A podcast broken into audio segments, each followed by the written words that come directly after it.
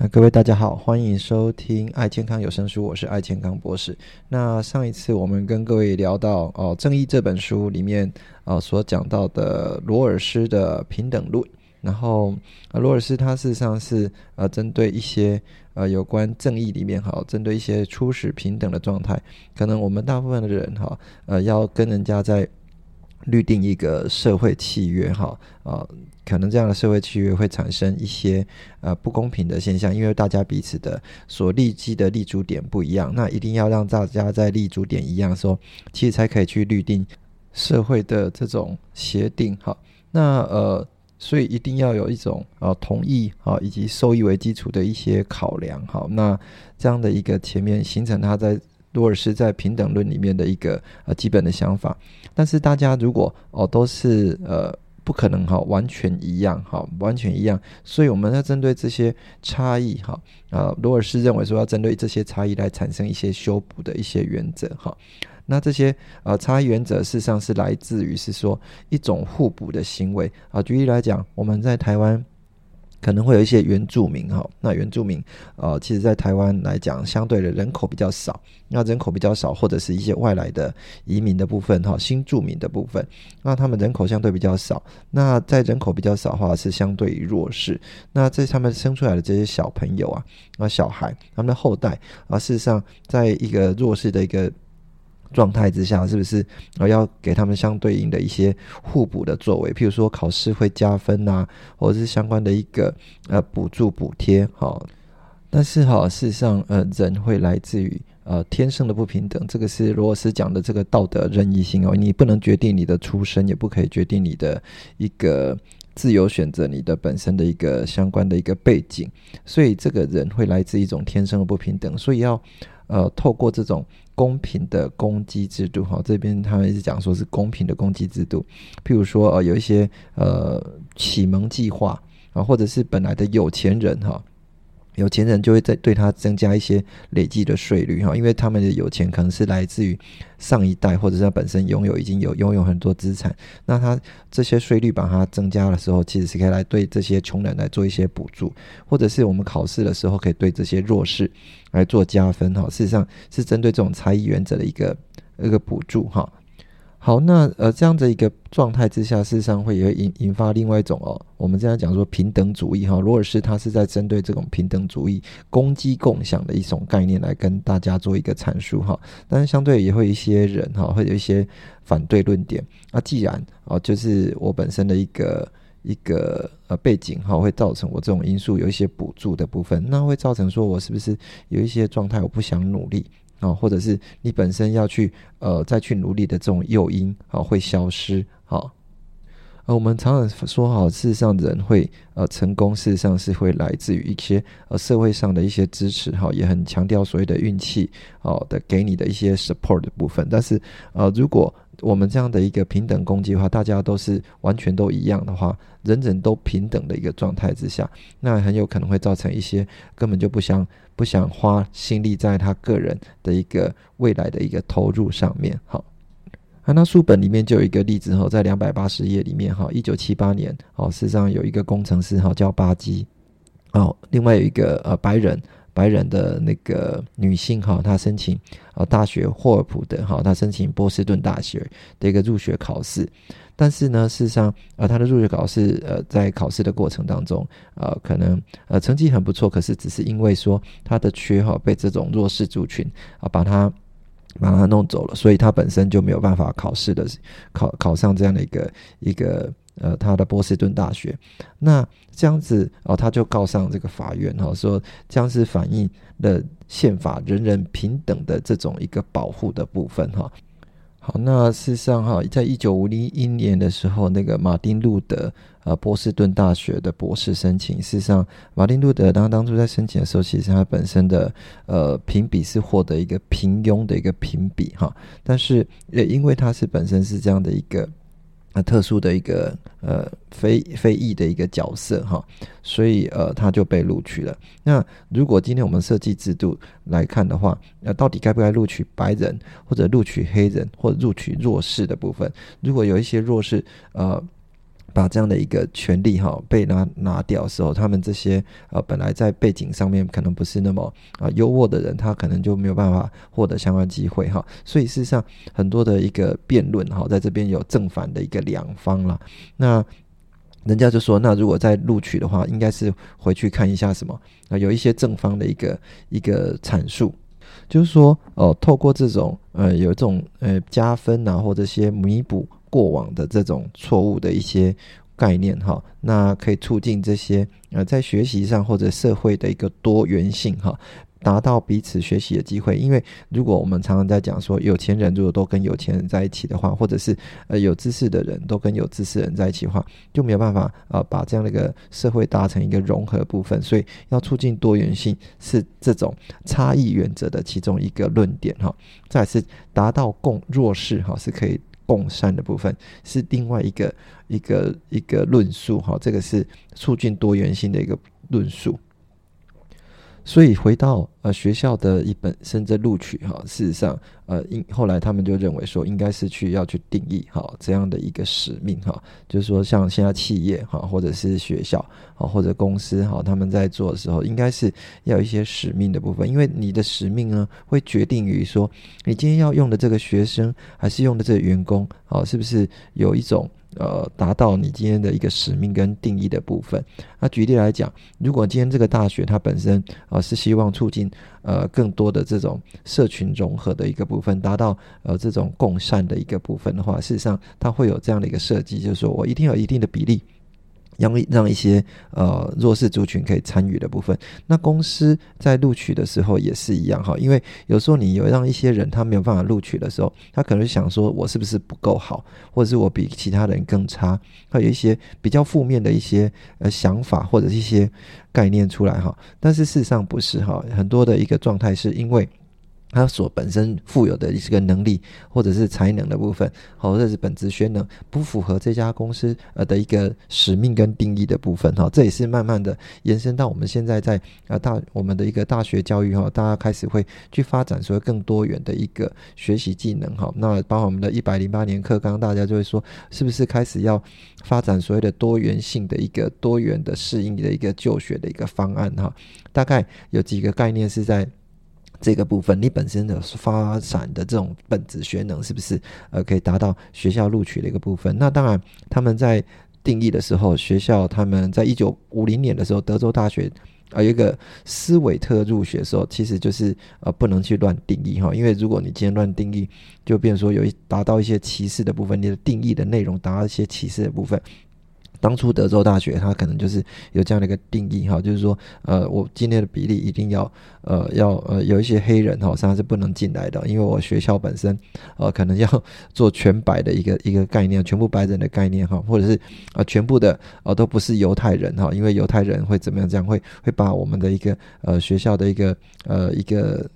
一个内容哈，做一个破坏什么之类，所以不能去随便乱定义。再是呢，学校录取通知也不应该有一些歧视啊哈，这个是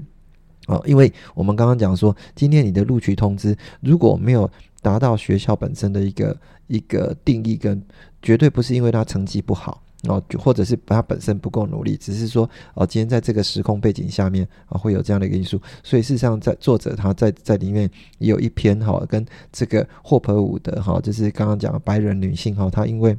没有录取德州大学哈，她本身这样的一个一个一个案子哈，有做了一个示范哈，说今天你没有录取，不是因为你本身的一个呃成绩或不好，那这个录取事实上不应该达到我们等一下要跟各位讲的是。哦，是不是正义是一种哦表彰跟德性的部分啊？你因为很多人说啊，你今天考上第一学府，哦考上这个高等学校，本身就是一种表彰跟德性，表示说哦，你在你的呃这种社会还是这种呃工作领域上是属于优秀，是属于容易被定义的。所以，我们常常很多的这种呃社会上的一些一些呃考试啊或者比赛啊，事实上它被被被。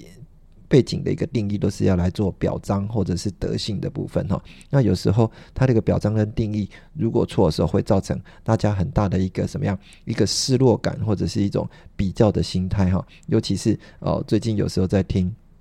呃，听了那个有台的一个一个报道哈，就是说很多大人啊会比较自己小孩哈，目前是念什么学校，成绩怎么样？哦，这种这种比较心理哈，事实上也会回馈到说，这个是不是在表彰哈他们呃目前在社会上的地位啊，或者是他们在相关的一个努力上面做这样的一个比较哈，有时候在比较小孩那。这这样子会影响到小孩哦，是不是他的未来的一个发展？好，这个是一个呃录取。所以事实上，在道德应得哈跟这个正义呢，事实上要很大的分开哈。作者里面是讲说，事实上很多的平等论的一个背景哦，如果在这样的一个状态之下哈，很多的一个部分是道德应得，不是说你今天会这么有钱啊，或这么学习成绩会这么好，很大一部分是因为你的背景是一个很。是一个运气的部分哈，不完全是说你今天一个努力的部分，所以他们认为说应该透过这样的机会去啊矫正这样的一个实验的落差哈。那最后就是说，今天在一个录取不录取的时候，有一些甚至哦一些大学会发展出这个校友子女的优惠哈。那校友子女，我今天要录取这个学校，比如说我今天录取哈佛大学还是什么哈佛校大学，它本身的校友的子女。可能就有一些呃相当的一个加分机制了哈。那我要如何成为校友的子女，这也不是我自己可以选择的哈。到到底这样的一个状态到底是 O 不 OK 哈？那另外呃有一些是特别的这种发展性的录取哈。那发展率性的录取，简单讲就是说呃这个校友本身是可以呃家庭是可以做呃大量的捐款来资助校学校的哈。那我们知道有一些呃私立的名校哈，譬如说哈佛啦，或者私立的哥伦比这些哥伦比亚大学，他们事实上都有这样的一个机制哈，可以做发展性的录取。那人家就说，就开玩笑说，你既然把这种学校的一个学习这种录取资格变成一个呃可以做用金钱来做一个买卖的部分，那要不要考虑一下来做拍卖入学资格的部分哈？那你能捐越多钱的，那我就越能能让你更多的一个录取的部分。当然哈，这这样的一个状态哈，事实上不太符合我们今天在讲的一个呃差异跟实验的一个原则啦。所以，嗯，这个罗尔斯他在平等论里面大概跟各位去分享说，事实上，诶，很多的一个初始平等状态哈，我们要在这样的初始平等状态之下，那订立这样的一个。社会契约，好，社会契约，来，那另外啊，你可能要做一些弥补这样差异原则的一个制度，哈，那让大家哈尽量在一个呃社会状态里面，不会因为说哦不平等而渐行渐远，哈。那再来是呃这本书最后一个一个理论是在讲亚里士多德的目的论了，他认为说呃其实正义跟共善，哈，事实上要看看说这个。社会要达到一个美好、美好人生的一个目的是什么？哈，那这个目的有聊到说，第一个是社会惯例的目的，哈，大家呃呃约约属习就约约属习成的部分，哈，这个目的是是怎么样？比如来讲说，呃，我们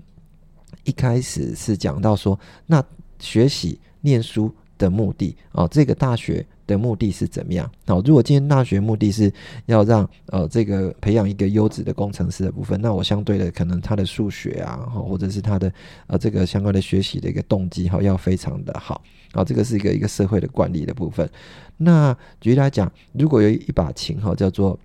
呃，Stradivarius 哈这样的一个小提琴哈，这样一个这么优优质的小提琴，呃，有一个呃拍卖的富翁可以出呃六百万美元来把这个提琴买买起来哈。那他想要收藏这把小提琴，但是呢，呃，有一个是小提琴的这种演奏呃演奏高手哈，那演奏高手也很想要拥有这把琴。那各位认为说这个小提琴应该是要给谁？好，如果以亚里士多德来讲的话，应该要从一个目的论来考量，可以才可以让这个小提琴来发挥它应有的一个呃一个一个功能哈，应有的一个目的哈，应该是要考虑这样子。那所以呢，这个小提琴应该是要的功能是要发出美妙的声音，应该发出美妙的音乐啊，而不是来当做一个收藏品。所以他的觉得说，小提琴应该是要给这个呃演奏家哈来做一个持有收藏部分。啊，或者是说，我们从他也举了一个例子，是小熊维尼的一个蜂蜜然后那小熊维尼呃本身他就是呃这个是他在看卡通的时候啊，这是作者他在看卡通的时候啊，小熊维尼就看到蜂呃为什么蜜蜂会发出嗡嗡嗡的声音哈？因为嗡嗡声音是因为哦，他要工作。那工作的目的是什么？工作目的就是要产出蜂蜜。那蜂蜜要做什么？就是要给我小熊维尼吃，所以我可以吃蜂蜜。好，大概是这样的一个概念哈。所以，呃，蜜蜂产出嗡嗡嗡的目的，就是要让我的可以有蜂蜜吃哈，是从全从这样的一个考量哈。那刚刚讲是大学的目的，那来讲一下政治的目的。那真正的政治的目的，呃，这个是我们最近哈才刚完成选举的部分哈。事实上，呃，政治的目的哦，除了让让呃我们的一个社会可以更好化，哦，事实上应该要透过这种制度哈来培养更良善的。公民以及人格啦，哦，那你每次所提的证件，或者我们在从事政治选举或者相关的一个表达表述的时候，想要让这个国家、这个社会变得更好，那应该是要去培养这样的公民跟人格的部分。那因为人跟动物呢是不同的，是因为。啊，动物呢，它的结社是为了什么？是为了要生存，哦，吃东西。哦，可能有一些动物是集体活动，或者是要做猎捕的部分。但是呢，人跟动物不一样，哈。亚里士多德认为说，我们人跟人的一个结社，哈，会达成一些呃政治上的一个目的，哈，然后会达成一个社会部分，是为了要共善的部分。好，那其实比较有趣的说，呃，那个。那个亚里士多德认为说，如果是为了要社会共善的部分，应该是要做一个适当的一个分配哈。他就是认为说，适当分配会来自于一个分配的合适性哈。分配合适性哈，就是应该主张说，社会的角色分配应该是一做一种选择哈。那而不是一种合适哈？为什么？因为其实亚里士多德哈很妙哈，他是哦鼓励也主张所谓的奴役制度了哈。那这个哈讲出来是会让很多人啊会会很 defense 说哈他竟然会啊同意这样的一个奴奴役制度哈。但是呢，事实上后来亚里士多德他有本身有在做一个解释说。所谓的奴役制度哈，不是所谓的这种啊完全的奴隶的部分，因为有一些人呢，其实他本身就比较适合做一些呃杂物的工作哈。那这样杂物的工作，如果呃比一些高端的一些动脑的这些分子，或者是在政治处理政治的这一群人哈，他没有空去处理这些杂物，一定要有人来处理这些杂物哈。其实他的概念是讲一种哦社会。分工的一个概念哈，而不是说哦去奴役的部分啊。但是有时候我把往往后再去想说，诶，他讲的也没错哈。因为我们有时候在上班，我们觉得说自己是一个社畜嘛哈，或者是自己是一个呃公司的这种奴工的部分哈。有人这样自嘲啊，事实上也没有错哈，就是说我们是协助。公司的一个螺丝钉哦，在处理一些公司的一些业务的部分。如果完全大家都要当一个公司的老板了，当一个头的话，那就没有人人去处理公司的一些细节杂物的部分。那当然是呃，要决定在说劳工呢本身是不是有意愿来用劳动来换取工资的部分哈。这个是呃，主要在亚里士多德认为说，即使所有的一个社会惯例呢。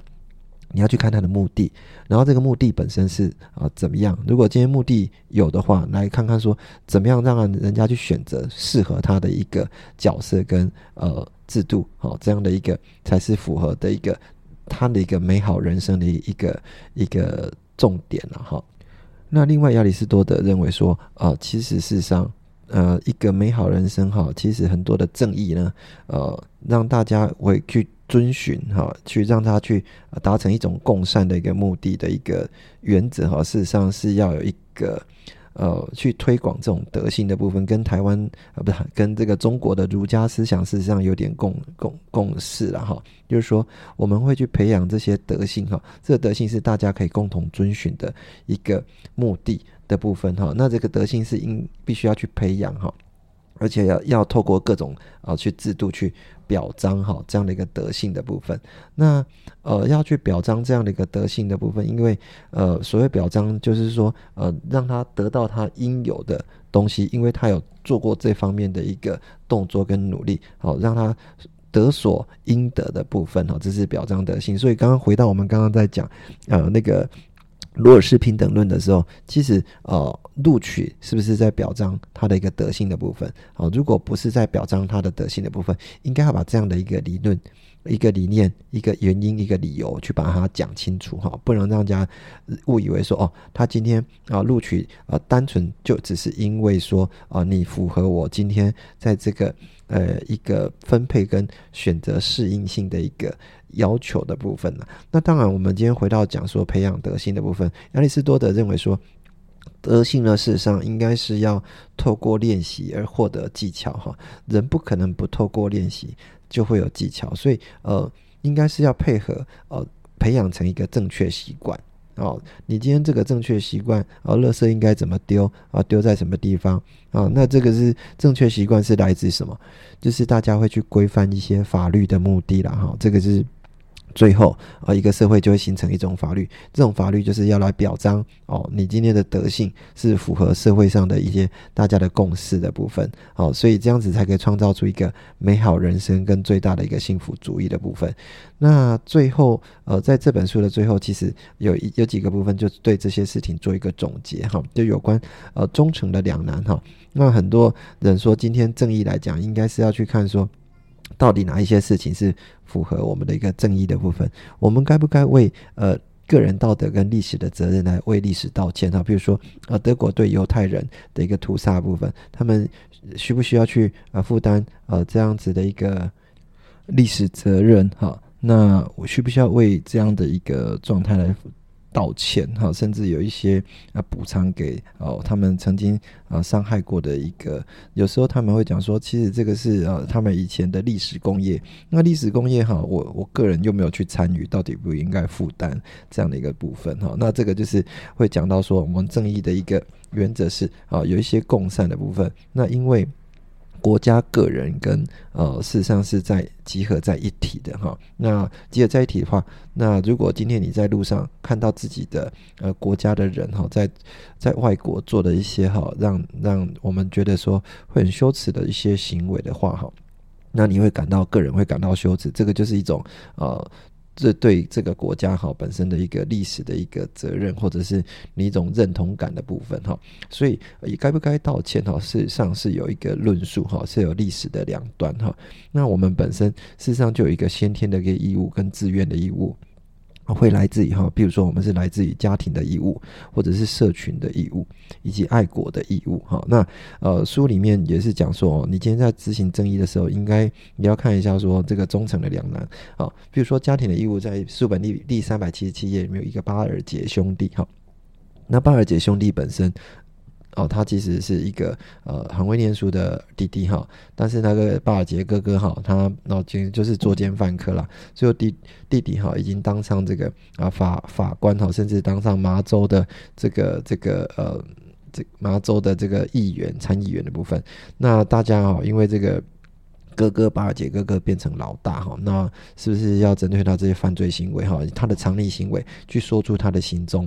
那呃。后来，呃，人家在询问这个巴尔杰弟弟的时候，说你要不要把你哥哥供出来？哈，他说我不可能为了，呃，供出哥哥哈啊去出卖哦我哥哥的部分，哈这个部分。那最后的媒体哦，《纽约时报》是说，对他他不他没有背叛他哥哥哈，这个是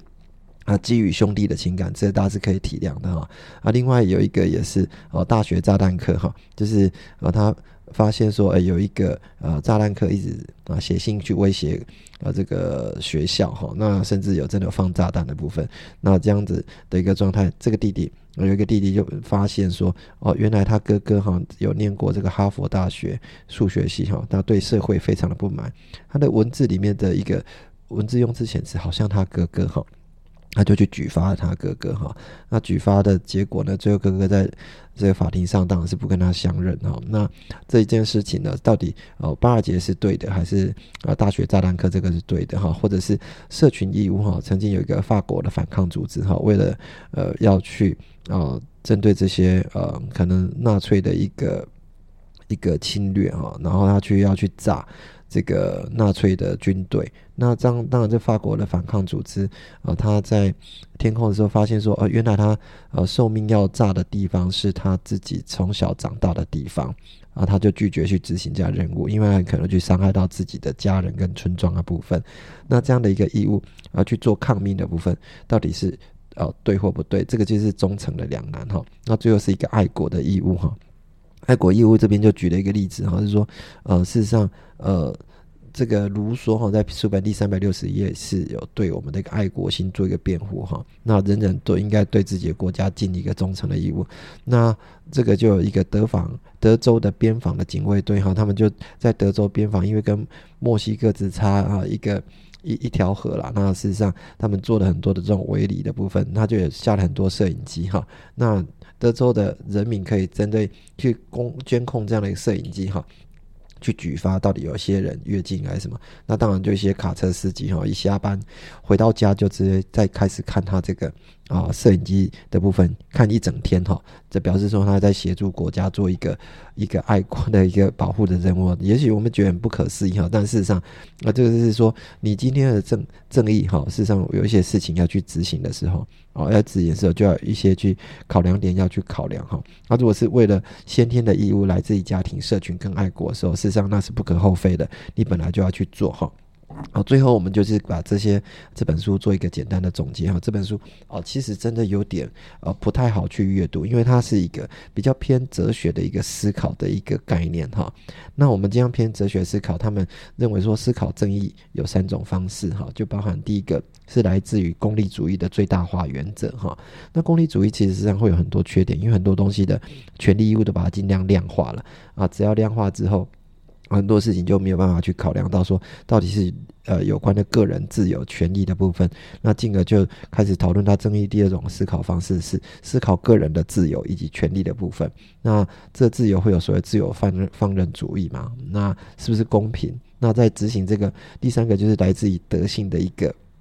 考量哈，那德性的考量就会影响到说我们一些道德的两难哈。那道德两难哦，就是说你今天在执行这件事情的时候，是不是符合呃德性应该被啊奖励，或者不是应该被呃提倡来做这样进行？如果是值得被奖励的部分、提倡的部分，那就是形成法律，让这个社会给共善的部分哈。那后面还有一些哦，有关宗教应不应该介入到？呃，政治跟法律的部分哈，其实最后作者是主张说，宗教这种东西，这种呃想法是属属于个人的一个信仰的部分，你不应该呃介入到社会跟法律，因为那种大家形成宗教的一个共识哈。那种是非常难的。那如果没有形成共识的话，自然就不会形成一个法律的部分。那最后没有办法去表彰啊，相对的一个一个概念哈。这个是整本书的一个逻辑哈。那我们今天把这本书呃跟各位哦完全的一个阐述完毕哈。呃，非常啊好看的一本书，但是其实要理解也是有点辛苦了哈。那跟各位做一个介绍，那我们下次再跟介各位介绍其他本书。我们今天谈谈谈到这边，拜拜。